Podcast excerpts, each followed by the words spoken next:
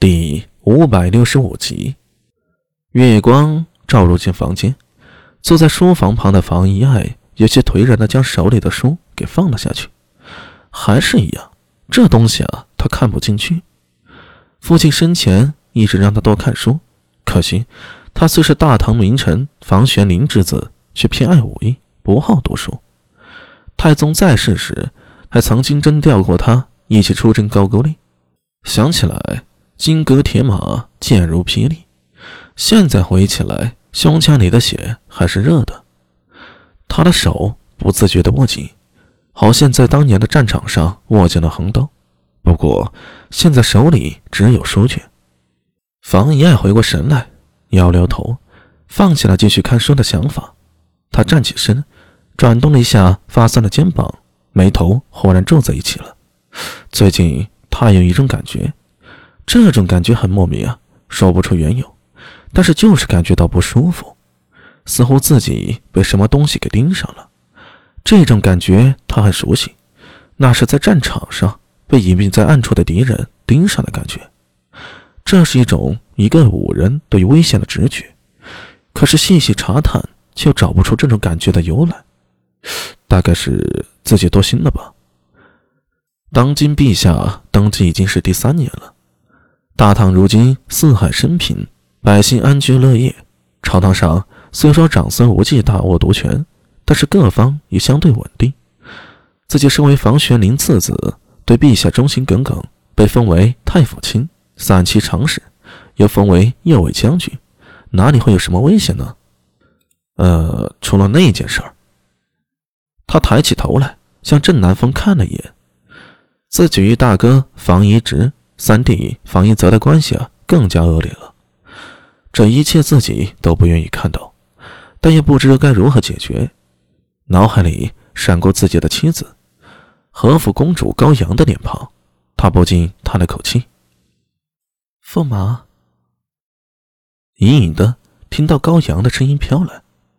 房一爱甩了甩头，将脑子里的杂念抛开，应了一声，推开书房，大步走了出去。他不知道的是，就在他离开不久，从书房的屋檐上突然有一个黑衣人以倒挂金钩的姿势垂下来，向着书房里小心窥探着。随后，黑衣人飘落下来，轻轻推开了书房的门。天还没亮的时候，长孙无忌翻身在床榻上坐了起来。多年以后，他形成了习惯，每天到这个时候都会醒，而后梳洗、整理衣冠。直到上朝，时间分毫不差。这是长久以来形成的条件反射，已经刻入到骨子里了。他是一个很自律的人，无论多晚睡，这一点都不会变。什么时辰了？主人，和平时一样。黑暗里有人答应。长孙无忌伸手接过婢女递上来的折叠如方块的热毛巾。微微抖手摊开，热气腾腾的捂在脸上，沉默了片刻，感觉精神一振。毛巾的温度也和平日一样，丝毫不差。起身，在下人的服侍下更衣洗漱。他踱步到一个人高的铜镜前，整了整衣冠，看着铜镜中面庞模糊的自己，不禁自嘲的笑了笑：“ 呵呵，昔日太宗在时，曾言。”魏征为他的铜镜，如今太宗与魏征皆已作古，想来呀，让人唏嘘啊。四周一片沉默，无人敢接他的话。直到这时候，长孙无忌才想起了什么，回头道：“那件事儿怎么样了？”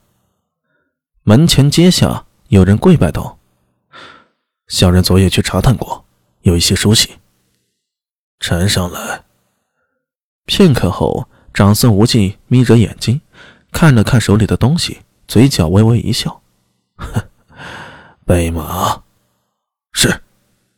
坐在马车里的时候，享受着几乎要把老骨头拆散的颠簸。长孙无忌开始翻看手里的信件，他嘴角的笑意更大了几分：“ 有趣呀，有趣！正好全数纳入老夫掌中。”想起即将到来的一场风暴，而这个风暴将由自己一手掌握。长孙无忌忽然感觉自己老迈的身体里血液又热了起来。已经多久没有这份久违的激动了呀？大概是从太宗离世，自己掌握这个朝廷以后吧。这几年实在有些太过安逸了。当年的敌人还没清算干净，是时候了呀。他想着，抬头从车窗看向外面的天际，灰蒙蒙的天，布满了阴霾，似乎什么也看不清。一个念头不知为何从心头浮起。